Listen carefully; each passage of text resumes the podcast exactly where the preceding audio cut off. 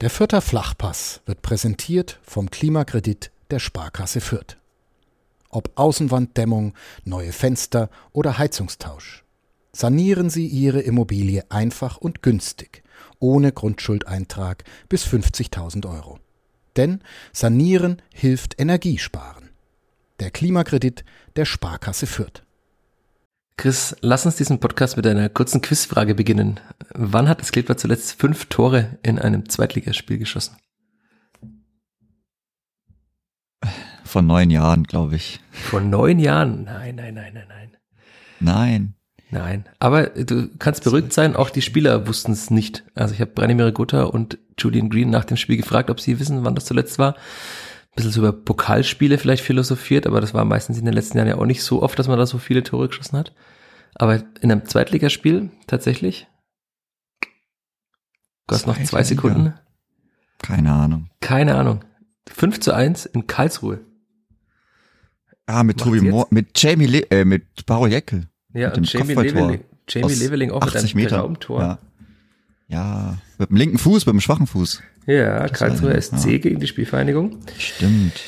Siehst mal, da waren noch die glorreichen Zeiten, als man fünf Tore geschossen hat.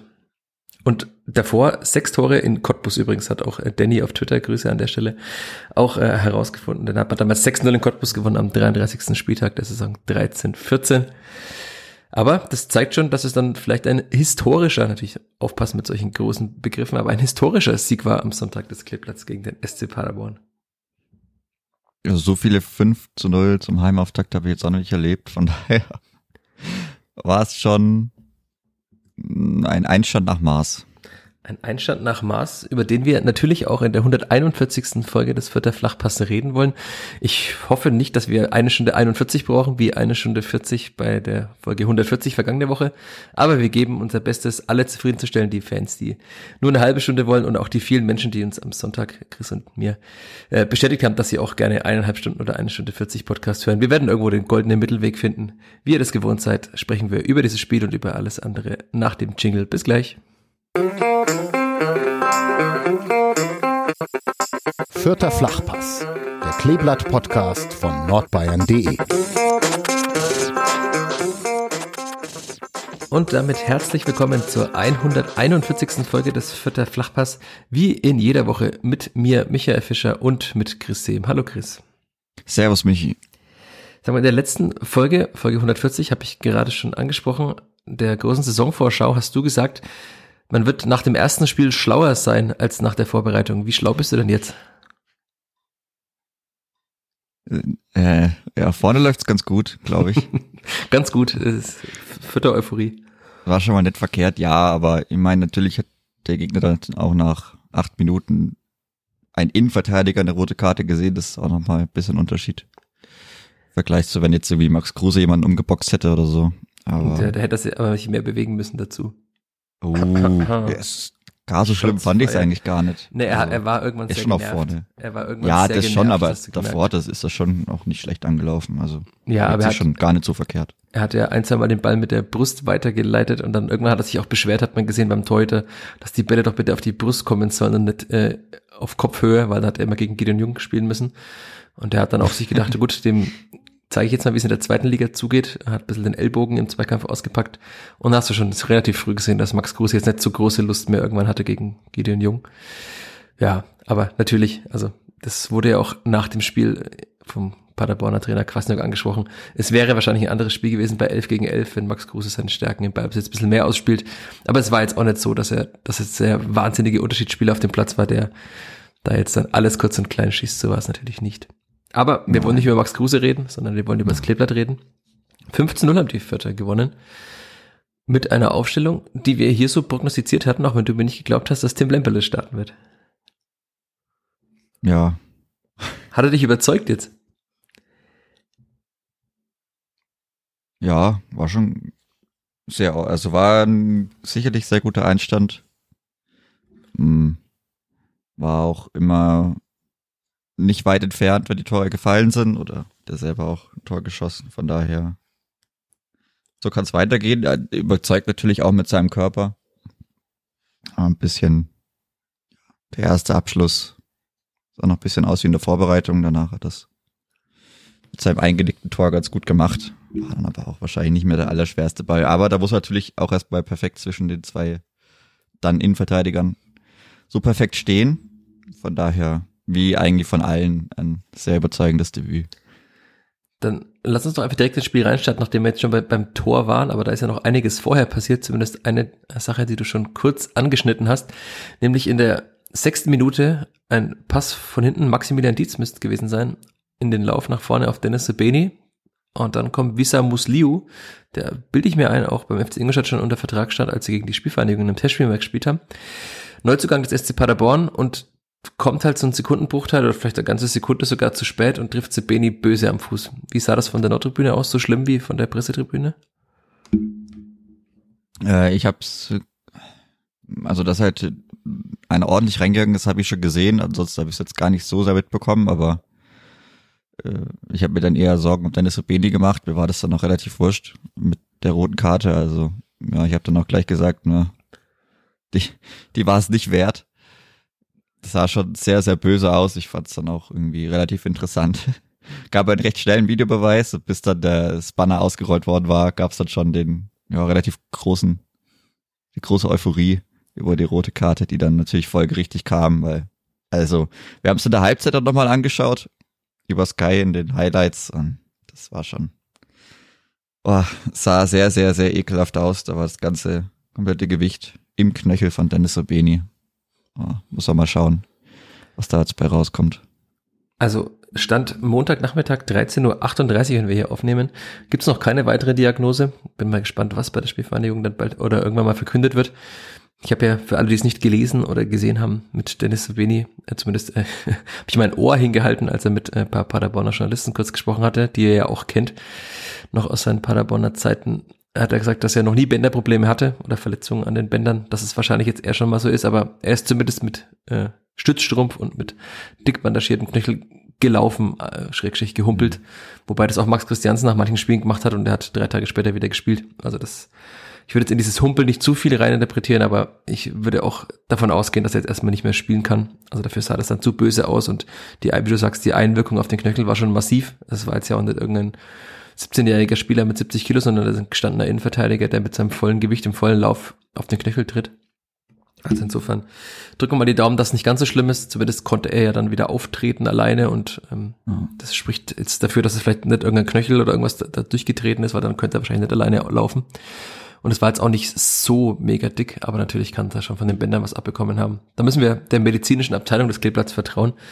Grüße an Michael Schleinkofer und seine Kolleginnen, KollegInnen, um hier mal zu gendern, den Podcast alle zu triggern. Und seine Kolleginnen und Kollegen, die sich da um die Gesundheit der Spieler kümmern, denn das hat ja in der letzten Saison auch sehr gut funktioniert, dass da die meisten Spieler nicht wirklich lange ausgefallen sind. Insofern, ja, bitte natürlich. Und dann kam Amindo Sieb, warst du überrascht, dass Amino Sieb kam und nicht Lukas Petkov? Ich habe sehr äh, gespannt geschaut, wen er jetzt dann einwechselt, weil es gab ja eigentlich dann nur die Möglichkeit, dass einer von beiden kommt, beide in der Vorbereitung gut gewesen. Hättest du auch Sieb gebracht? Vielleicht hat er auch irgendwie davor noch gewürfelt auf der Bank oder so.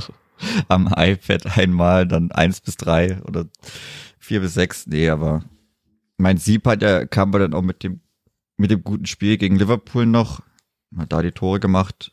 Und ja, ich weiß nicht, wie sonst immer die Aufteilung war. Aber ah ja, gut, dann wär's, wenn er dann ihn so auswechselt, weil sonst hätte ich ja gesagt Sobeni Petkov und wenn dann Sobeni ausfällt, dann kommt vielleicht Sieb. Von daher. Also Alexander Zorniger hat so kurz, kurz erklärt, dass er, äh, er überlegt hat, äh, ob er jetzt einen klaren Stürmer bringt oder jemand, der schon eher so zwischen den Ketten auch teilweise schon bei Petkov, also lässt sich auch oft fallen auf die Seite nach hinten und hat sich dann dafür entschieden, mit Amino Sieb jemanden zu bringen, der vielleicht doch noch mehr Stürmer ist als Petkov. Und der Schachzug ging ja dann auch auf. Also dieser Wechsel hat sich bezahlt gemacht, weil Amino Sieb dann ja dann doch schon ja, relativ schnell auch äh, für Wirbel gesorgt hat auf der rechten Seite, wo er mhm. meist gespielt hat. Also war ein guter Wechsel, aber man hätte wahrscheinlich auch Petkov wechseln können und das hätte auch äh, das Spiel verändert. Insofern war das ein Luxusproblem, aber dass die Vierter das haben, das haben wir ja schon in der letzten Folge besprochen. Ja, äh, aber es hat nicht sofort funktioniert mit dem Tor, sondern äh, die rote Karte gab es dann ja in der achten Minute, in der zehnten kam äh, Amelo Sieb rein. Aber dann, äh, da hat es paar Minuten gedauert. und dann bis Alexander Zornier kurz seine Hand gehoben hat und hat eine 4 angezeigt mit seinen Fingern. Also nach ungefähr 20 Minuten würde ich tippen. Also er hat sich 10 Minuten noch angeschaut und hat dann ähm, auf das Paderborner 4-4-1 mit nur noch einem Stürmer so reagiert, dass er Simon Asta noch weiter nach vorne geschoben hat und einen sogenannten Viereraufbau für alle Taktik-Freaks äh, auf einen sogenannten Viereraufbau gesetzt hat und dann stand Maximilian Dietz ja fast schon, hat er also im Aufbau fast den rechten Verteidiger gespielt und dadurch stand er die Mannschaft sehr, sehr breit und durch diese Breite hat man halt das Paderborner Spiel natürlich auch in die Breite gezogen, hat dann da auch mehr Lücken gefunden. Das hat sich ja dann tatsächlich bezahlt gemacht. Also da gab es ja dann sehr viele Pässe, vor allem von Gideon Jung im Aufbau nach vorne, den wir jetzt auch gleich mal hervorheben können. Wo dann schon offensichtlich wurde, dass da irgendwo natürlich ein Paderborner Spieler auf dem Spielfeld fehlt. Gerade auch bei der, bei der Zeit, also wenn man sich überlegt, ich meine, ein bisschen ähnlich war es dann auch zum vorher letzten Heimspiel gegen, gegen Darmstadt mit der relativ schnellen oder mit der roten Karte gegen den Innenverteidiger. Ist dann auch irgendwie natürlich dann dankbar und da hat man ja schon dann vielleicht gesehen, wie man es vielleicht machen kann oder vielleicht auch, wie man es nicht unbedingt macht. Da hat es dann auch ein bisschen gedauert, bis der Stein da noch mehr ins Rollen kam, aber man hat sich dann irgendwann peu à peu gesteigert und dann, ja, langsam dem Tor angenähert. Ich äh, weiß ich. gab ja auch schon vor dem Tor die ersten, also es, man hat sich so, wie du sagst, so stückweise ja. immer mehr angenähert. Gab ja dann einige Schüsse schon vor dem Tor. Und man hat den Druck, das war wirklich merklich zu spüren, den Druck so mit jeder Minute ein bisschen mehr erhöht. Und aber das ist natürlich auch schön zu sehen, dass man dann nicht irgendwie in Panik verfiel und sagt, wir müssen jetzt unbedingt ein Tor machen, weil wir sind in Überzahl. Sondern man hat einfach die Ruhe bewahrt in dem Wissen, dass man es irgendwie schaffen wird, ein Tor zu machen, das ist natürlich auch eine Frage des Selbstbewusstseins, dass man nach der Vorbereitung hat, wo man gegen jeden Gegner immer Tore geschossen hat, ob er jetzt Gornik Sapsche oder FC Liverpool hieß. Und insofern war das dann natürlich auch folgerichtig, dass das Tor fiel. Und mhm. es ist natürlich auch, wir haben es ja beide nochmal äh, in der Entstehung auch nochmal angeschaut, weil ich gerade schon Gideon Jung erwähnt habe, er hat ja auch das 1 zu 0 maßgeblich eingeleitet und Tim Lemperle war auch maßgeblich beteiligt, auch wenn sie beide nicht mit einem Tor oder einem Assist jetzt da auftauchen in irgendwelchen Statistiken. Aber es war ja sehr schön, also dieser lange Schlag von Jung auf Lemperle, der ihn kurz abtropfen lässt auf Sieb.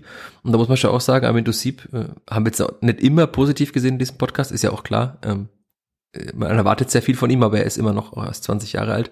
Aber wie er dann da so in die Mitte zieht und natürlich dann auch mehrere Gegner bindet, die ihn aber irgendwie auch warum auch immer nicht stoppen. Also das hat der Paderborner Trainer dann ja auch moniert. Da könnte man ja ein taktisches Foul ziehen, wenn da einfach ein gegnerischer Stürmer so Richtung 16er zieht von der Seite und man nicht hinkommt. Und dann das Zuspieler für Gotha war natürlich auch sehr gut und der mhm der Laufweg von der Gotha halt, dann hat man wieder gesehen, dass er halt schon auch mal einige Spiele in seiner Karriere als Stürmer gemacht hat. Also das war einfach ein sehr schönes Tor von der, aber auch nicht irgendwie glücklich erspielt oder irgendwas, sondern einfach klug von hinten raus, der Ball von, äh, von Jung, die Ablage von Pet, äh, von Lemperle. Also schönes Tor.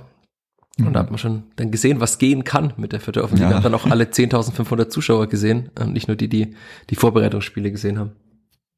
Ja, das auf jeden Fall. Ich meine, also Sieb ist da auch trotzdem brutal stabil geblieben. Also da hat er seine ganze Masse, die er immer mit sich trägt, ordentlich ausgenutzt.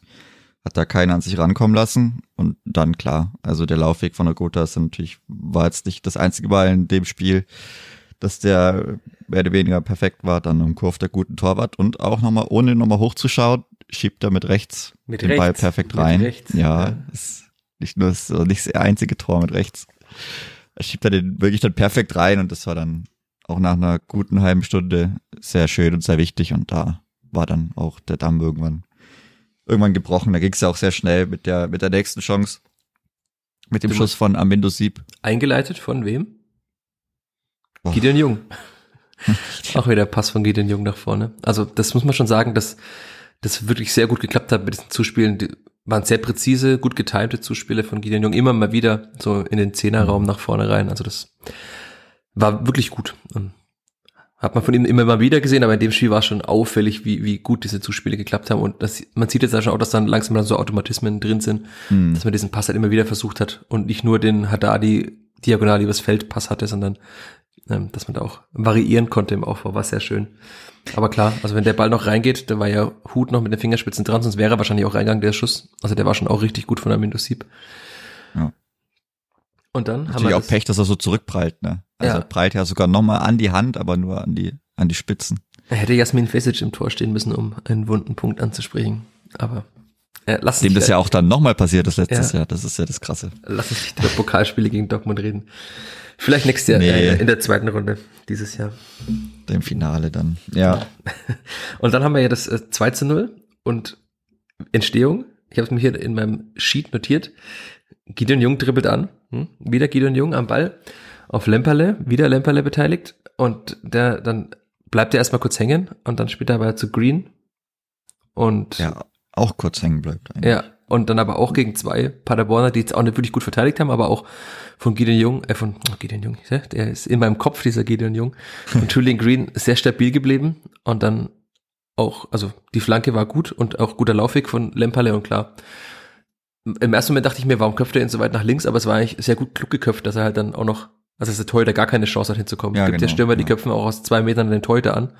Dann habe ich halt bewusst ge eigentlich so neben den Innenpfosten gelegt, damit der Torhüter gar keine Chance hat, mehr hinzukommen. Und dann stand es 2-0 und alle dachten, ja, sieht gut aus, aber das Clipper hatte noch mehr Bock. Ganz zum Schluss nochmal, weil nach, gut, klar, drei Minuten Nachspielzeit, VR, zwei Tore. Kann man dann auch so geben vom, ja, schon sehr guten Schiedsrichter. Also, Ja, aber wirklich gut. die, Also außer, er dass die rote Karte hätte geben müssen, aber ansonsten. Ja, gut, klar, ja. Aber ansonsten, also muss man wirklich sagen, junger, anscheinend aufstrebender Schiedsrichter, war sein viertes Spiel in der zweiten Liga. Die Richard drei Rantel. davor, Ja. nach, nach Kickernoten auch schon sehr gut absolviert. Das war jetzt wieder sehr gut. Also vielleicht hat man da noch jemanden in der Hinterhand, der da ein bisschen was bewegen kann vielleicht. Aus Nee, aber Groß dann- Naundorf kommt er. Großenauendorf, sehr bekannt. Ja, bekannt für gute Schiedsrichter. Das ist ja auch, wäre ja auch schön. Wir dürfen gern dann mehr aus Großenauendorf kommen, wenn die alle so, alle so gut sind. Im Westen des Nee, Landkreises Bautzen für alle Geografie-Interessierten. Hm. Nee, aber man hat ja auch dann folgerichtig oder schön dann noch das 3-0 gemacht vor der Halbzeit mit der, mit der Halb, mit Ende der ersten Halbzeit auch super rausgespielt. Ich habe es im Stadion gar nicht mitbekommen, habe es dann erst danach nochmal anschauen können. Äh, eigentlich von hinten raus toll kombiniert. Von hinten links Richtung Mittellinie, dann Asta, der einen aussteigen lässt, lang Ball spielt. Tim Lemperle, der dann kurz hängen bleibt Ja.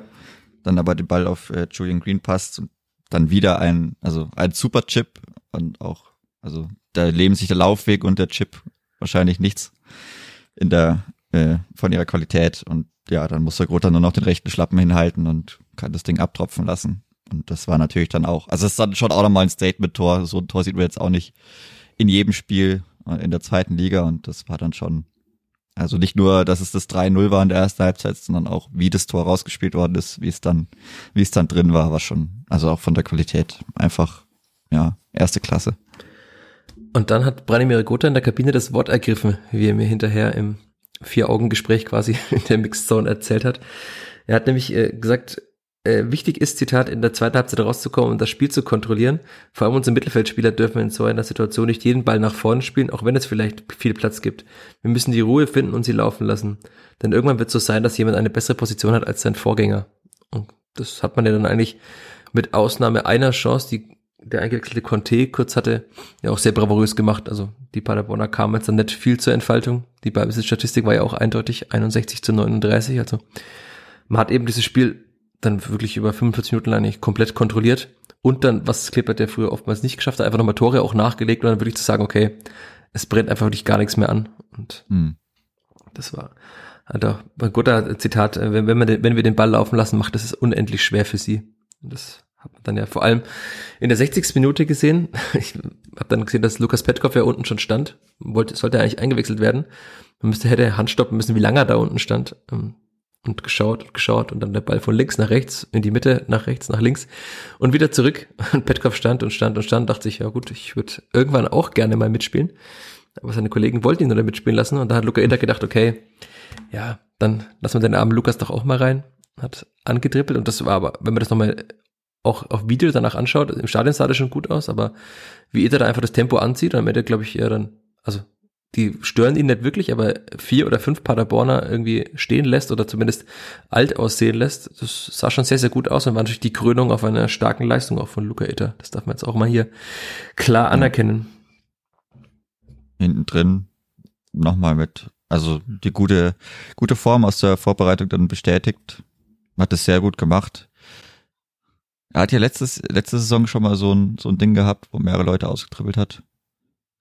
Insgesamt noch nicht so oft gesehen, aber ja, war sehr schön, auch wenn es dann natürlich, also klar, trotzdem auch maximal passiv verteidigt worden ist vom SC Paderborn, aber die waren dann, die haben dann schon auch irgendwann gemerkt, ah, an diesem ersten Spieltag soll es wahrscheinlich nicht sein, da geht dann nicht mehr viel, aber ja, da durfte dann Sieb auch noch das Tor schießen, nachdem er davor ja, ein bisschen blöd vergeben hatte. Und auch da hat aber ja auch wieder Lemperle, um ihn nochmal hervorzuheben, nicht irgendwie aus der schlechteren Position einfach irgendwie geschossen, um ein Tor zu schießen, sondern auch dann nochmal, ob bewusst oder unbewusst, äh, durchgelassen. Ja, Auf ja. Sieb, der halt viel besser postiert stand, weil der konnte sich ja die Ecke dann aussuchen. Man hat ja dann auch gesehen, dass Hut sogar in die falsche Ecke sprang und Sieb dann einfach den Ball von sich aus gesehen links unten reinsetzt. Also war ein gutes Zusammenspiel auf jeden Fall der Stürmer. Ja, auf und jeden Fall, ja. Ich tue mir jetzt auch ein bisschen schwer. Normalerweise bin ja ich auch dafür berühmt, berüchtigt, manchmal das äh, zu viel vielleicht Negatives zu sehen, aber viele Menschen haben dann gesagt, ja, diese fünf Tore kamen nur davon, dass Paderborn zu fünf gespielt hat, aber äh, zu fünf, ja, zu fünf, nur zu zehn gespielt hat. Aber ja auch mit zehn Mann kann man ja äh, einen anderen Innenverteidiger verteidigen. Also das äh, lag jetzt nicht nur dran, dass das Kleeblatt äh, ein Mann mehr war, dass man fünf Tore geschossen hat. Also natürlich war Ja, das, das, ja. die Grundlage dafür, aber man kann das schon auch viel besser verteidigen in vielen Situationen. Das kommt noch Ja. dazu. Das, das Wie, also ist ja, ist ja jetzt nicht so, dass die Tore da nur durch gefallen sind, dass man halt, dass irgendwann einer jedes Mal permanent komplett frei stand und das halt okay, dass du sagst, ja, da ist halt irgendwann einer, einer zu wenig, sondern die waren ja auch technisch, waren ja klasse rausgespielt. Also von daher, ich fand es auch äh, trotzdem dann noch interessant. Also klar, Paderborn hatte die Möglichkeit mit Maxi Rohr ihn einfach zurückzuziehen, aber dass dann Kwasniok nicht trotzdem noch einen von vorne ausgewechselt hat, noch in der ersten Halbzeit. Ich meine, ja, er hat vielleicht irgendwie gehofft, dass da, dass da sonst noch was geht, dass man dann nochmal einen auskontern kann, aber er hat ja dann erst in der Mit-Halbzeitwechsel das erste Mal Genau, zweimal gewechselt. Dann, ja. ja, genau, Janis, Janis Heuer noch rein. Reingeholt, das fand ich schon auch interessant. Hätte, ich meine, vielleicht hat er sich auch gedacht, okay, 90 Minuten Mauern kriegen wir vielleicht eh nicht hin, aber ja, hinterher ist immer Käse, aber das habe ich mir da schon irgendwie gedacht, ja. Schon interessant, dass er da erstmal erstmal nicht wechselt, wenn sich da ein Innenverteidiger verabschiedet. Aber das muss jeder, muss jeder selber wissen. Ja, vielleicht wird das beim nächsten Mal noch anders machen. Im Wissen um das wie- kann den Verlauf dieses sein. Spiels. Aber klar, also er hat es ja dann auch relativ offen nach dem Spiel gesagt, dass der Sieg auch so in der Höhe eigentlich verdient war. Das ist ja schon eine Aussage von dem Trainer, wenn du deine Mannschaft 0-5 verloren hat.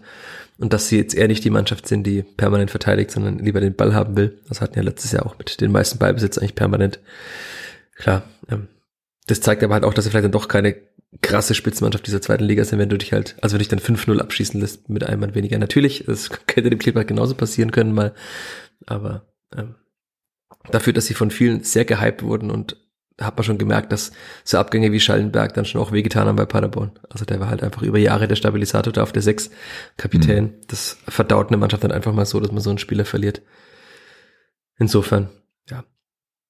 Schön und genauso schön war tatsächlich, dass halt dann noch das Kleeblatt nochmal dreimal gewechselt hat und hätten wir auch wieder stoppen können, wie viele Sekunden Karim Cialanolo und Damian Michalski auf dem Platz waren, bis das 5 zu 0 gefallen ist. Also kurz ausgeführte Ecke von Julian Green. Ich glaube, es waren zwei Ballkontakte von Cialanolo, hat sie ihn äh, angenommen, kurz vorgelegt und dann geflankt. Oder war es drei vielleicht? Und dann, also eigentlich, das war wieder ein typisches Damian Michalski-Tor wie aus der Hinrunde der vergangenen Saison. Weil das sah jetzt gar nicht so vielversprechend aus. Der Ball kam ja so Richtung 11er Punkt, aber Michalski hat jetzt auch nicht, konnte nicht in die Luft steigen, sondern musste irgendwie so mit seinem Körper in den Ball reinlaufen. Äh, relativ oder verhältnismäßig flach. Und dann setzt er ihn halt so ins Eck. Also ich habe das wirklich selten gesehen, der Qualität dieses Kopfballspiel. Das hat man wieder fast vergessen gehabt, wie gut es mal war. Aber das natürlich auch nochmal, um in den Worten Alexander Zornigers zu sprechen, eine Waffe. Ich distanziere mich von der Martialität, aber ja, das, wenn man das öfter wieder nutzen kann, wäre natürlich sehr gut. Und vor allem, wenn man halt das dann mal in der Schlussphase nutzen kann, wenn man ein Spiel auf der Kippe steht. Genau, also ich denke, darum geht's dann teilweise auch. Also war ja dann auch trotzdem doch eine andere Voraussetzung, als wenn jetzt Samuel Michalski von Beginn an spielt und die jetzt auch von Beginn an irgendwie da die Ecken verteidigen gegen ihn. Ich glaube, das war da schon auch ein Faktor, dass er jetzt halt dann einfach erstmal eingewechselt worden ist. Man vielleicht auch nicht damit gerechnet hat, dass er direkt spielt und ob die das, also klar, man kann den Leuten immer viel mit auf den Weg geben, aber ob du das dann in der 77 Minute noch weißt, wenn dann schon du so viele Aktionen im Spiel gehabt hast, also jetzt aus Sicht der Paderborner, Das ist natürlich auch schwierig, dann immer alles noch äh, direkt präsent zu haben und das kann dann dir schon mal bei, bei sowas helfen. Also Matze in der Rückrunde oder dann auch, ja doch, in der Rückrunde hat er gegen Darmstadt noch getroffen gehabt, hatte man es ja dann gesehen, dass sich die Mannschaften einfach darauf eingestellt hatten. Wenn er gespielt hat, da kam er auch dann nicht mehr so gut, so gut an Ball und sowas ist dann, wo man ihn einfach irgendwann halt reinwirft. es dann wirklich nochmal eine Ecke gibt und der Gegner halt einfach müde ist und er ist halt frisch und der Gegner vielleicht ihn auch gar nicht so direkt auf dem Schirm hat, weil man, wie gesagt, schon so viele Aktionen vorher gehabt hat, dann ist das dann schon äh, eigentlich nur, nur gut für Damian Michalski und für die angreifende Mannschaft, wenn man dann nochmal so eine, so eine andere Option eben hat. Man hat ja auch an seinem Jubel gesehen, dass die vergangenen Monate für ihn jetzt nicht wirklich leicht waren. Also da war schon sehr viel Befreiung und Erleichterung in diesem Jubel. Und es war auch schön zu sehen, wie die Kollegen mit ihm gefeiert haben nach diesem Tor. Also die schwierige Rückrunde, der Mittelfußbruch, dann das Spiel gegen Liverpool, das wieder unglücklich war, mit wieder Problemen am Oberschenkel und dann halt reinzukommen und in der ersten Aktion gleich ein Tor zu machen. Das war schon nochmal so eine Feel-Good-Story an so einem Tag, der schon reich war an Feel-Good-Stories im Rohnhof. Also wenn, wenn es jetzt das 2-0 gewesen wäre und das wäre die Entscheidung in diesem Spiel, hätte man wahrscheinlich noch mehr über diese Szene gesprochen. Sowas hat eine von vielen guten und schönen Szenen. Aber man muss halt auch sagen, dass das alle, eigentlich alle Wechsel haben eine Veränderung im Spiel bewirkt. Das war auch in der vergangenen Saison mm. nicht immer so. Also angefangen von der Windows 7, der natürlich sehr viel Zeit hatte, auch das zu zeigen aber auch alle anderen Wechsel. Also klar, war Lukas Petkov jetzt dann, hätte gerne wahrscheinlich noch ein Tor gemacht und man hat ihm auch, habe ihn nach dem Spiel laufen sehen, der wirkte auch wie gegen Liverpool nicht jetzt wie der glücklichste Mensch, ist ja auch klar. Also er will halt spielen, ist, will sich beweisen für die Bundesliga. Genau deshalb hat er sich ja ausleihen lassen nach Fürth und dann kommt er halt in der, wann war es, 70. Na, 64. war es, glaube ich, kommt er rein für knapp eine halbe Stunde. Und dann war natürlich auch nicht mehr so viel offensive Wucht, weil man dann schon irgendwann das hat auch bisschen, ja, dahin plätschern ist zu viel gesagt, aber man hat jetzt immer mit der größten Zielstrebigkeit nach vorne gespielt. Aber trotzdem war das ja auch von ihm gut nach der Einwechslung. Also das und er wird wahrscheinlich auch seine Tore machen. Und das wird auch für Alexander Zorniger, nehme ich jetzt mal an, eine der größten Aufgaben. So haben wir, hatte ich in einem größeren Text auch schon geschrieben und hier auch schon mal erwähnt, so diese Ansprüche und Egos zu moderieren. Also weil da gibt's dann einfach Spieler im, im, Aufgebot, die haben den Anspruch immer zu spielen. Ich kann mir vorstellen, dass Jermaine Konsbruch damit zufrieden ist, dass er jetzt immer in der 77. oder 75. kommt. Also hat bei Bielefeld hat auch am Ende Stamm gespielt, zwar eine Absteiger, aber er hat Stammspieler, er war, er war Stammspieler in der zweiten Liga. Da gibt es so einige, aber wenn das gelingt, und das, da traue ich Alexander Zorniger natürlich das zu, also mit seiner Erfahrung und seiner Menschenkenntnis, das auch gut zu moderieren, dann kann das dem Keeper ja nur gut tun, wenn du halt einfach wechseln kannst und äh, mindestens vier deiner Wechsel machen erstmal ein Spiel besser und dann hast du dir einen noch aufgehoben für die Nachspielzeit, um Zeit von der Uhr zu nehmen. Also das ist auch ja, natürlich sehr gut und dann kann man auch nochmal die Transferphase bislang loben. Also die Mannschaft ist einfach faktisch ja sehr viel besser geworden als in der letzten Saison. Das stimmt. Punkt. Punkt. Ja, Müssen wir noch über einzelne Spieler reden, noch mehr Menschen herausheben oder sagen wir, dass einfach kollektiv eine gute Leistung war? Ja, ich, also war schon bestimmt sicherlich eins der besten Spiele von Julian Green. Ich glaube, das kann man auch nochmal auch noch mal rausheben. Auch gut, dass er sehr gut, dass er das jetzt über den Sommer so hat konservieren können, dass man gleich wieder so einsteigt, ist er sowieso immens wichtig. Also ich glaube, nicht nur klar, dass du 5-0 zu Hause gewinnst, ist halt immer top, aber dass man auch äh, eben diese, diese Heimstärke auf die Art und Weise sich konservieren kann, direkt in die neue Runde mitnimmt, hat, glaube ich, nochmal einen viel, viel höheren Wert. Auch für, einfach, wie gesagt, für das Selbstbewusstsein, für das Selbstvertrauen, auch einfach wirklich sich immer sagen zu können, egal was passiert zu Hause, muss erstmal einer kommen, der das Kleeblatt im Rundhof schlagen kann. Das hat nur der Weil, FC Heidenheim bislang geschafft. Genau, ja. Und das sind jetzt fünf, äh, 14 oder 15 Spiele, glaube ich, am Stück zu Hause. Also es ist auf jeden Fall eine, eine Sample Size, anhand derer man jetzt auch mal Schlüsse ziehen kann. Das war jetzt ja, nicht nur drei also, Spiele, die man gewonnen hat, sondern das war genau. schon sehr, sehr gut. Man hat ja auch die meisten dieser Spiele gewonnen. Und auch egal gegen wen. Also das ist ja, ja auch nochmal so eine Sache. Das ist dann, das ist auch nochmal was, dass ich sagen kann, okay, da kann jetzt kommen, wer will, die müssen uns hier erstmal schlagen. Ich glaube, das ist schon ein super wichtiges Gefühl. Das ist auch ein wichtiges Gefühl, auf das man sich vielleicht irgendwann mal da wieder besinnen kann, wenn es halt eben dann mal nicht so läuft im Spiel. Ich glaube, das ist dann schon auch was, auch für eine Halbzeit nochmal, um so einen Geist zu beschwören. Hey, das, wir sind jetzt noch nicht so oft zu Hause geschlagen worden in der Konstellation. Ja, und auch das Spiel also, gegen Heidenheim war ja maximal unglücklich, also wie da die Tore ja. gefallen sind. Und wenn da andere Spieler einen besseren Tag gehabt hätten, es ist bei jedem mal drin, aber dann muss man das Spiel auch nicht verlieren. Also dann kann man auch da einen Unentschieden gegen Heidenheim mal holen. Das war jetzt auch nicht so, dass sie da, äh, Grüße an Robert Klaus, hergespielt wurden in der zweiten Liga. und Also wenn du gegen den äh, am Ende Aufsteiger in die Bundesliga ein Heimspiel verlierst von allen unter Zorniger und die meisten gewinnst, plus das Spiel gegen Hannover, das man nicht gewonnen hat, war ja auch eines, wo man eigentlich, also wo Max Christiansen an den Pfosten geschossen hat noch. Das hätte man auch beinahe gewonnen. Also diese Heimstärke ist schon krass zu sehen. Und jetzt, jetzt wird es natürlich darauf ankommen, auswärts mal besser zu werden. Ja, also genau, wie die vergangene Saison lief, dann. Das ist, das wird man jetzt an einem kommenden Samstag sehen. Aber das ist dann eben das, ja, also da muss man dann, da, das ist jetzt ja wirklich da, wo es dann nochmal interessanter wird. Also da geht's dann auch natürlich um, um, um die Sache allgemein. Also je nachdem, wo ich halt mitspielen will. Klar, man sieht es, dass man ein relativ hohes Leistungsniveau erreichen kann. Also, dass die Ausschläge nach oben, wenn man die hat, oder das, diese, dieses obere Level ist sicherlich sehr, sehr hoch. Jetzt kommt es halt drauf an, zu gucken, wo ist dann mein unteres Level und das dann graduell immer anheben zu können. Also, dass man quasi dann, um es jetzt mal bildlich ausdrücken, nicht immer zwischen, ich bin jetzt der Beste am Spieltag und ich, beim nächsten Mal bin ich der Schlechteste am Spieltag, sondern bin ich halt dann die zwölfbeste Mannschaft am nächsten Spieltag. Wenn, oder wenn es schlecht läuft, bin ich vielleicht die zwölf schlechteste Spiel, äh, Mannschaft oder beste Mannschaft des Spieltags. Und dann, das ist halt immer so die Sache, okay, wo, wo, wohin verschiebe ich meinen Schnitt? Wie oft komme ich an mein Leistungsmaximum ran? Ist ja dann auch die Sache. Also wenn ich halt einmal so ein Spiel mache, dann weiß nicht. Bringt mir das über die ganze Saison wahrscheinlich auch relativ, wenig. Wobei dieses 5-0 natürlich trotzdem noch viel bringt. Also man nehme jetzt mal an, man verliert dreimal 1-0. Ist natürlich scheiße für die Punkte halt, aber man hätte immer noch plus zwei Tore. Also das ist ja auch so eine witzige Situation. Aber da- das muss man jetzt halt mal gucken. Also klar, jetzt sind dann zwei Auswärtsspiele erstmal. Da muss man jetzt auch, denke ich, erstmal keine Angst haben, aber dann sieht man, glaube ich, Richtung, Richtung September hat man dann schon ein erstes ganz gutes Bild wahrscheinlich, wenn man dann relativ viele Szenarien abgedeckt hat. Da muss man jetzt eben schauen, wie es halt auswärts läuft. Wäre natürlich super, wenn man diesen, ja, ist ja kein Fluch, aber diesen halben Bann äh, irgendwie brechen könnte mit sowohl einer guten Leistung als auch einem guten Ergebnis, dass man einfach wirklich gut reinstartet und vielleicht ein bisschen so eine kleine Welle irgendwie mitnehmen kann. Weil gerade, man sieht es auch bei anderen Mannschaften, läuft noch nicht überall vielleicht und dann muss man auch ein bisschen am Spielplan schauen. Man hat jetzt, wie gesagt, Hertha BSC relativ bald, die jetzt auch nochmal zwei Leute, äh, wo sich zwei Leute verletzt haben.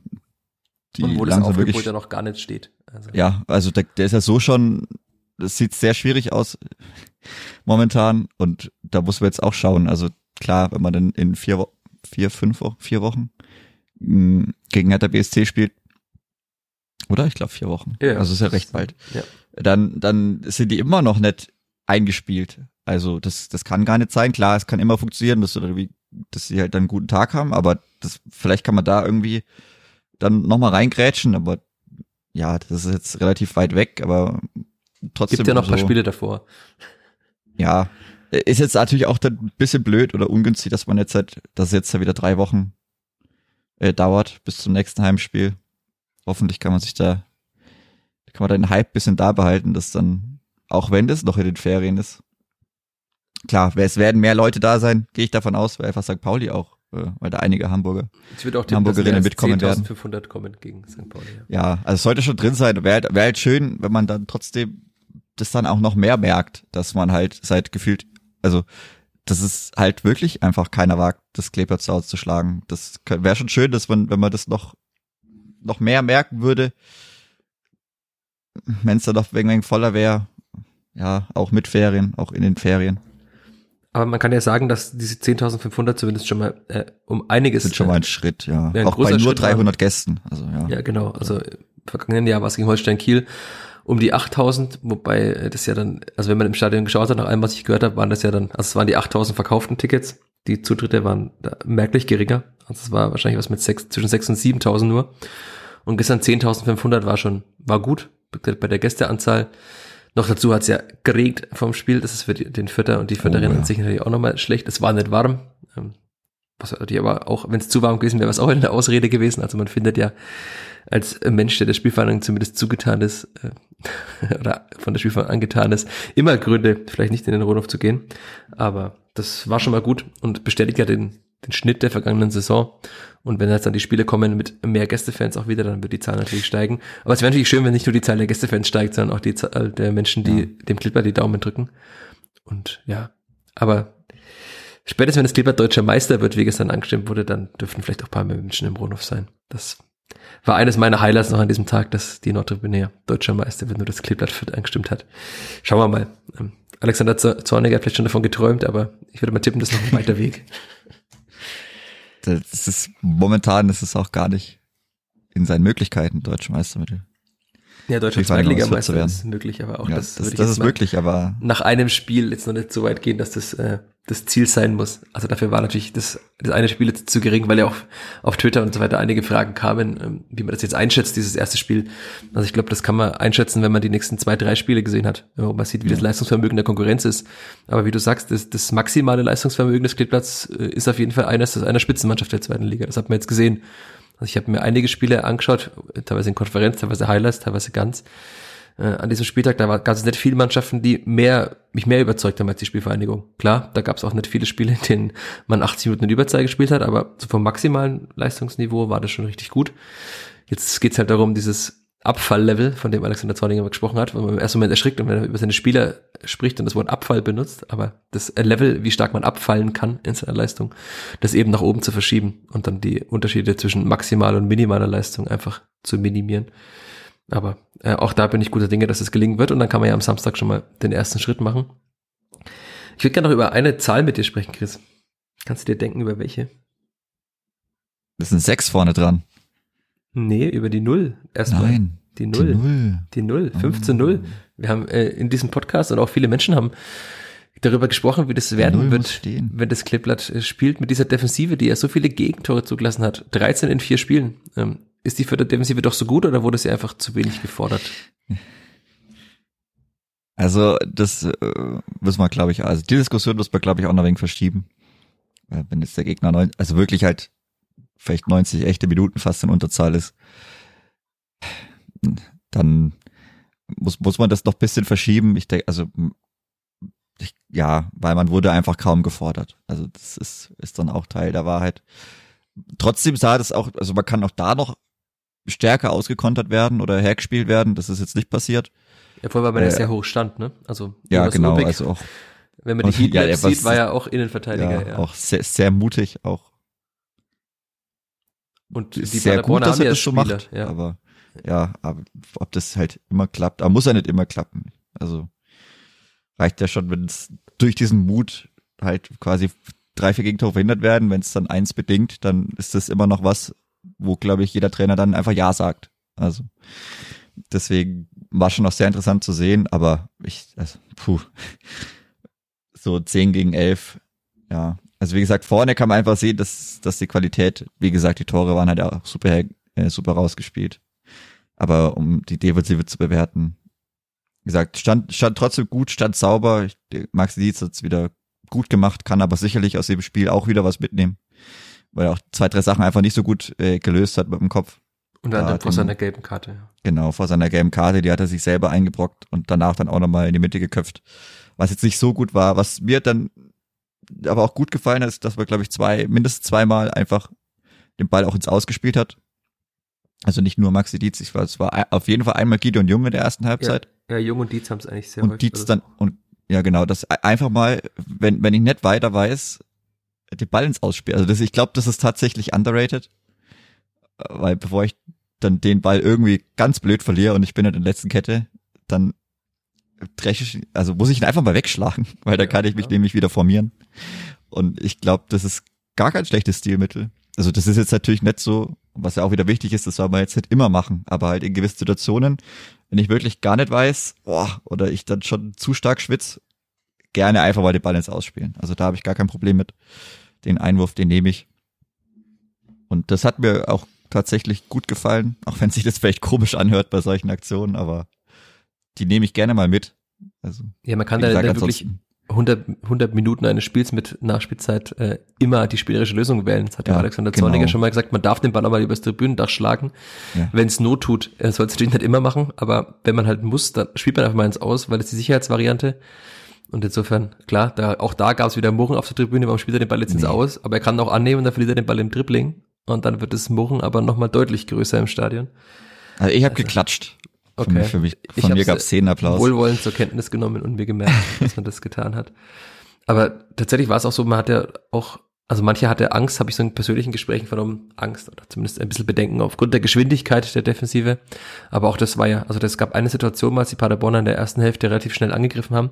Aber da waren eigentlich auch alle ziemlich schnell hinterm Ball wieder, auch Robert Wagner, ich habe jetzt nicht seinen Maximalspeed irgendwo gesehen, aber auch der war dann schnell wieder hinterm Ball. Also es ist jetzt nicht so, dass dann auch die Paderborner, die ja mit einigen schnellen Spielern gesegnet sind, äh, jetzt da die Vierter sofort hergespielt haben nach dem Ballverlust, sondern das ging schon auch und ich glaube auch, wenn man so die anderen Defensiven, also die anderen 17 Defensiven dieser Zweitliga-Konkurrenz am ersten Spieltag gesehen hat, dann hat die Spielfahne mit Sicherheit nicht äh, die schlechteste, wie mancher im Sommer vielleicht dachte nach den Testspielen. Also das, das relativiert ja immer einiges, wenn man da mal den, den Vergleich zur Konkurrenz auch sieht. Also da waren schon viele Fehler bei anderen Defensiven auch dabei, wo man dann auch merkt, dass die Mannschaften auch, also dass viele andere Mannschaften vielleicht sogar viel weniger eingespielt und noch komplett sind als die Spielvereinigung, wo ja der Kader schon weitgehend zumindest steht jetzt. Aber äh, hat Alexander Zorniger auch angesprochen, ich habe es auch in der ersten Halbzeit gesehen und mir zweimal notiert, so die, die so, so Chipbälle hinter die Kette waren schon ein Problem. Also das, vor allem über die Seite von Maxi Dietz haben sie die Paderborner ja zwei, dreimal versucht. Also das muss man schon besser in den Griff bekommen. Ähm, die Kieler werden natürlich auch aufmerksam gesehen haben und können das dann auch probieren. Am nächsten Samstag, wird man sehen, ob man damit besser zurechtkommt. Also das, im, im weiteren Spielverlauf kam das nicht mehr so oft vor. Aber das hat der Trainer schon auch aufmerksam registriert, dass es jetzt nicht so gut aussah in der Anfangsphase, wenn da die Bälle hinter die Kette kamen. Und das war ja mit Ansage. Also Kwasniok hatte vorher ja gesagt, dass sie beim Kleeblatt Schwächen erkannt haben in der Verteidigung von Bällen in die Tiefe hinter die Kette. Also alles, alles gut gelaufen an diesem Spieltag, aber Alexander Zorniger hat gesagt, es gibt schon noch einige Sachen, an denen man noch arbeiten muss. Und das, das ist natürlich ein Understatement, aber es war ja auch wirklich so. Also es war sehr vieles sehr gut, aber man darf jetzt nicht in grenzenlose Euphorie verfallen und sagen, okay, jetzt spielt das Clippert jeden Gegner her. Weil das wird nicht passieren und es wird auch wieder Niederlagen geben, Sicherheit. Und auch zu Hause. Ah, wäre ich mir nicht so sicher. Aber auswärts vielleicht eher. Aber da kriegt's ja da keiner mit. Oh Gott. Ja, das ist vielleicht nicht so ich schlimm. Und Grüße an alle, alles Fahrer, die diesen Podcast hören. Ja. Ähm, auch für euch Bleibt würde ich mir wünschen, dass stark bleiben. ein, zwei Spiele Ja. mal gewinnt auswärts. Nee, das wird auf jeden Fall. Also, ich meine, viel schlechter als letztes Jahr kann es ja nicht werden. Also zehn Punkte ist ja schon sehr mies. Kann ich mir nicht, kann ich mir nicht vorstellen. Ich glaube, die zehn Punkte wird man, kann man recht bald schon erreichen und dann, dann schaut man mal weiter. Aber klar, das ist jetzt natürlich die, die Frage. Also, wie gesagt, da wird man dann Richtung 31. August, 1. September dann irgendwann auch äh, schlauer sein, wie man sich dann auswärts anstellt. Aber ja, wird man jetzt erstmal gegen Kiel dann schon sehen, weil Kiel ist auch nicht so schlecht. Aber natürlich Und auch dann- eine Mannschaft, die sich erstmal finden muss nach dem Ja, die, die nicht, wo wirklich halt, also die haben ja wie viel, 15 Spieler oder so gefühlt vor der Saison schon verpflichtet gehabt. Also da hat sich ja auch sehr, sehr viel getan. Wie da gesagt, kann also, ja noch gar nicht alles funktionieren. Das nee, also da kann man vielleicht auch dann, dann mal reingrätschen und schauen, ob da irgendwie, ob da was geht. Und ja, es ist sicherlich möglich. Jetzt hat man erstmal äh, natürlich viel Euphorie, hoffentlich auch viel Selbstvertrauen. Und dann muss man halt eben schauen, wie man, wie man es umsetzen kann. Aber Ja, das, also man hat gestern schon in den Gesprächen gemerkt, also ich habe ja mit vor allem mit den erfahrenen Spielern, mit Julian Green und Brennemir Gotha, Alexander Zorniger gesprochen. Da hat man schon, also es war relativ ähnliche Worte und ich glaube auch, dass die dann nochmal eindringlich mahnen werden. Natürlich, äh, junge Spieler sind da eher mal vielleicht anfällig für zu viel Euphorie, aber hat auch Julian Green richtig gesagt, die dürfen ja auch euphorisch sein. Also es wäre schlimm, wenn sie äh, 5-0 gewinnen und dann traurig sind. Also man muss jetzt Ja. halt dann zu die Waage, es muss sich die Waage halten zwischen einer gesunden Portion Selbstbewusstsein mit einer breiten Brust, was das bewirken kann, hat der FC St. Pauli in der letzten Rückrunde gezeigt. Wenn man einfach mal ein, zwei, drei Spiele gewinnt in Folge, dann gewinnt man auch das vierte Mal, wo man eigentlich gar nicht gut ist in dem Spiel vielleicht. Also auch der FC St. Pauli hat ja gegen die Spielfahrer gewonnen. Und das, ich bin sicher, die hätten es nicht gewonnen, das Spiel, wenn sie davor nicht gefühlt sechs gewonnen hätten schon. Also das, das kann viel ausmachen, aber so, dass halt dann Spieler wie Hörgotha und Green, die jetzt auch wirklich in dem Spiel vorangingen, auch Gideon Jung ging ja voran mit äh, Leistung und auch sehr laut auf dem Platz, dass diese erfahrenen Spieler dann auch einfach das ganz klar im Blick haben. Der Mhm. Trainer wird es auch im Blick haben, weil er einfach schon viel erlebt hat. Insofern äh, bin ich da ziemlich zuversichtlich, dass da jetzt nicht äh, nächste Woche dann ein 1-4 kommen wird und man völlig übermotiviert irgendwo reingeht. Und ein schönes Zitat äh, habe ich noch von Branimir Gotha. äh, er hat gesagt, die Jungs wissen das, keiner hat angefangen mit der Hacke zu spielen, eine dumme Finden zu machen. Also äh, das hat ihm sehr gefallen als Spieler, das äh, geradlinige Spielen, dass man jetzt dann den Gegnern Mhm. irgendwie brüskiert. Und äh, ich musste dann an Trainingslager denken, wo äh, Alexander Zorniger gefordert hat, möglichst einfach zu spielen. Und das hat man ja dann auch gemacht. Und dass das einfache Spielen äh, dann auch einfach zu Toren führt. Hat man auch gesehen. Wir sollen noch über eine Ja. Frage sprechen, Chris. Hast du sie Ja. gesehen, der, der Flachpassgruppe? Von Johannes Wiegel. über Simon Asta sollen wir sprechen. Ja. Über Simon Astra sollen wir sprechen. Also tatsächlich war, er hat es geschrieben, die Variante er und äh, also er ist gleich Simon Asta und Marco Mayhöfer scheint richtig gut zu laufen. Das Zitat, das nehme ich als Signal, dass man im Moment nicht plant, den abzugeben, vielleicht wisst ihr mehr. Also ich kann schon mal sagen, mehr wissen tue ich nicht. Äh, Rashida Susi wird sich darüber sehr freuen, weil natürlich sehr darauf bedacht ist in Fürth seit vielen, vielen Jahren, dass äh, zu Transfersticks nach außen dringt und äh, wenn Simon Asta und sein Berater plus äh, Rashida Susi das unter sich ausmachen, dann ist es schwierig, da rauszufinden, was da los ist, weil ähm, geht mich ja im, im ersten Moment noch nichts an. Wäre schön, wenn es anders wäre, aber tatsächlich ist es so, äh, dass ich dazu nichts weiß. äh, Und Simon Asta hat ja einen Vertrag bis 24 plus Option. Das heißt, er könnte, man könnte die Option noch mal ziehen. Man muss sie nicht verkaufen jetzt in diesem Sommer. Und äh, es wäre auch komisch, finde ich, ihn zu verkaufen. Also weil man jetzt sieht, was geht mit ihm, was auch geht mit Marco Mayhofer auf links, der öfter mal ins Zentrum zieht und auch mit seinem, seinem ich letzte Woche äh, einfach hier die Worte der vergangenen Woche einsetzen. Ähm, wa- was er der Mannschaft geben kann, ist immer noch sehr, sehr viel und ich glaube auch, dass er es ihm hilft, wenn er mal zehn Spiele auf der Position spielt und in den Rhythmus kommt, weil dann wird es nämlich noch besser. Also das wäre, fände ich, aus äh, blöd, Simon Aster abzugeben für, was nicht, 1,5 oder 2 Millionen, wenn man dann äh, am Ende da oben mitspielen kann und dann bedeutend mehr Fernsehgeld bekommt. Also das Hm, würde ich nicht ja, verstehen, eben, ihn ja. abzugeben. Nee. Und deswegen hoffe ich auch nicht, dass er geht. Äh, deswegen kannst du dir bei Johannes dein Trikot, glaube ich, beflocken. Wenn es doch so ist, dann tut's mir sehr, sehr leid, aber ähm, dann kannst du ihn in, in schöner Erinnerung behalten. Aber nee, jetzt, ich kann mir das nicht vorstellen. Und ist ja auch, auch die Frage, also wir hatten das ja auch schon mal diskutiert, ob jetzt dann Simon Asta auch sofort bereit ist, in der Bundesliga zu spielen. Äh, weiß ich nicht. Ähm, er kann es mit Sicherheit perspektivisch, aber es tut ihm mit Sicherheit auch gut, auch mal dieses ganze Jahr durchzuziehen mit dieser Mannschaft und dann kann man die Option ziehen und dann kann man ihn notfalls, wenn es denn so ist, auch im nächsten Sommer noch verkaufen. Also rein aus sportlicher Sicht würde ich es äh, überhaupt nicht verstehen, wenn man ihn verkauft. Und auch, weil mir das Gerücht mehrfach zugetragen wurde. Ich würde es auch nicht verstehen, wenn man Luca Itter verkauft in diesem Sommer. Weil erstens hat man schon Geld eingenommen, ähm, durch Verkäufe, unter anderem durch Tobi Raschel. Man hat ordentlich Gehälter eingespart. Ähm, unter anderem von Spielern, die in der Bundesliga kamen und dadurch mit Sicherheit gute Verträge hatten. Das Gehalt von Griesbeck, von Christiansen. Man hat äh, zumindest äh, nach dem, was ich weiß und nach den Zahlen im Kicker-Sonderheft, nicht allzu viel Geld ausgegeben. Also unter anderem gleich viel für Afimiko Polulu eingenommen, wie für Orestis Kiyomozoglu ausgegeben.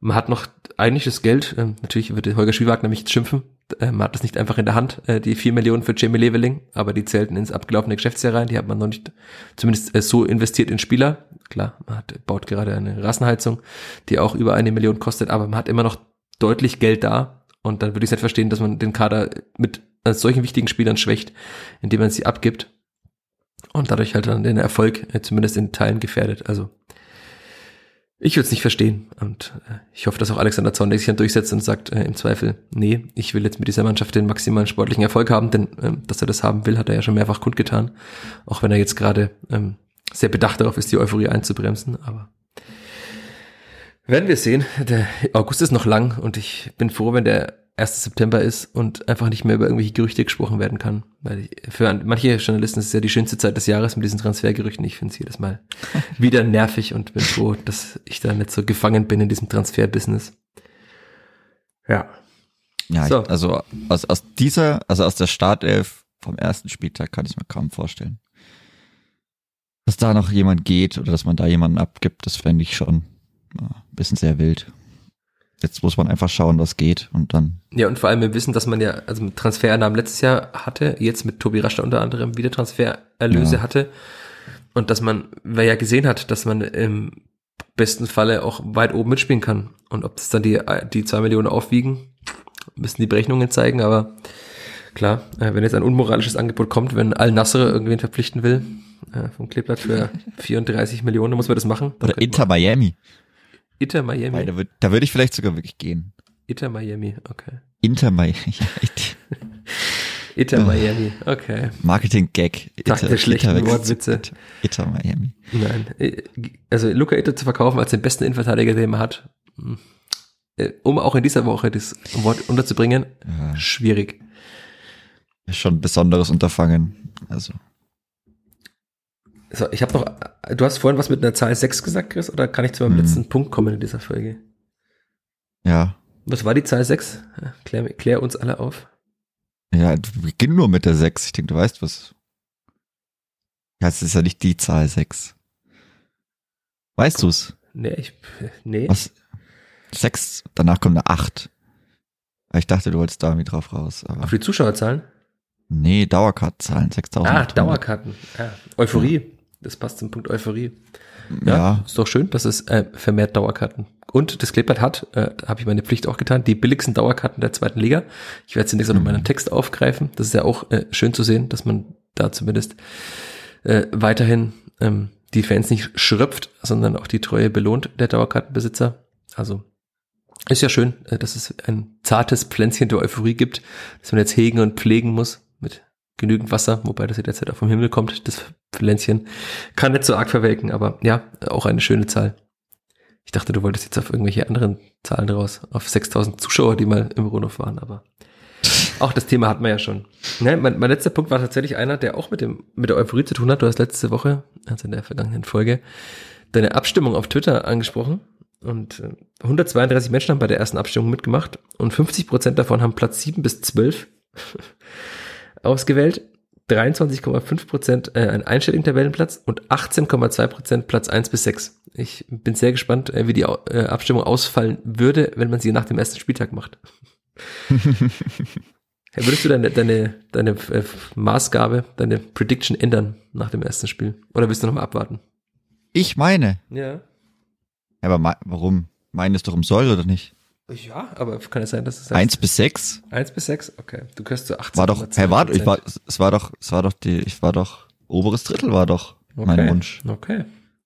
Dann war, ob man es dann nur fünf bis acht schafft, aber ich, ich, ich, ich spiele doch, also, wofür, also, ich will doch gewinnen. Ja, das will wahrscheinlich jeder beim Kleeblatt gewinnen. ja, auch komisch im Leistungssport, wenn man nicht gewinnen will. Aber ja, okay, dann vielleicht überdenkt mancher seine Umfrage auch nochmal, aber ich wollte sie ja nochmal auswerten, äh, nachdem wir ja in der vergangenen Woche darauf Bezug genommen haben und dann tatsächlich 132 Menschen mitgemacht haben.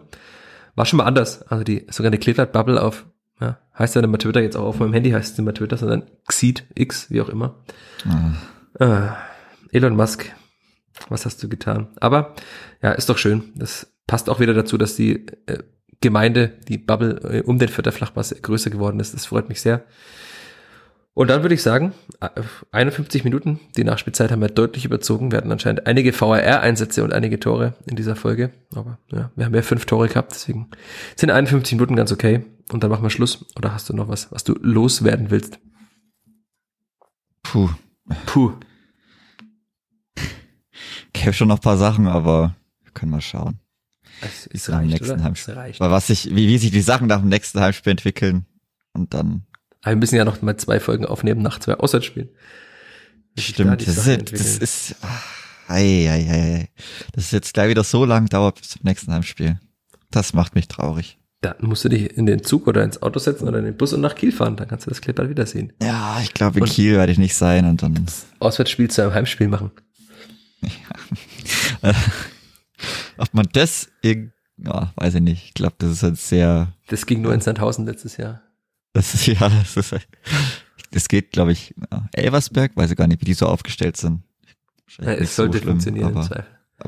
könnte, wenn man, wenn man, wenn man es unbedingt will, geht's wahrscheinlich. Das wird dann auch. die Erklärung, dass das Clip in der Auswärtstabelle besser war, weil man in Wiesbaden und in Elversberg ein Heimspiel hatte. Noch zwei, ja. Oh, Dex in Wiesbaden?